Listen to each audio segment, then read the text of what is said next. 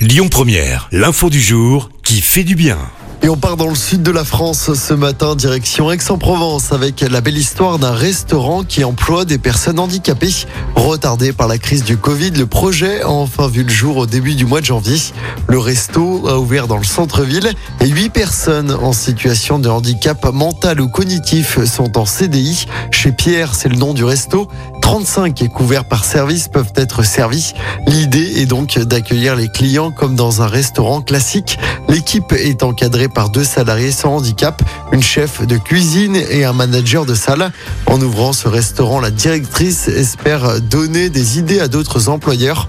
En France, pour rappel, les entreprises de plus de 20 salariés doivent compter 6%, 6% de personnel handicapé dans leur masse salariale ou bien payer une contribution financière.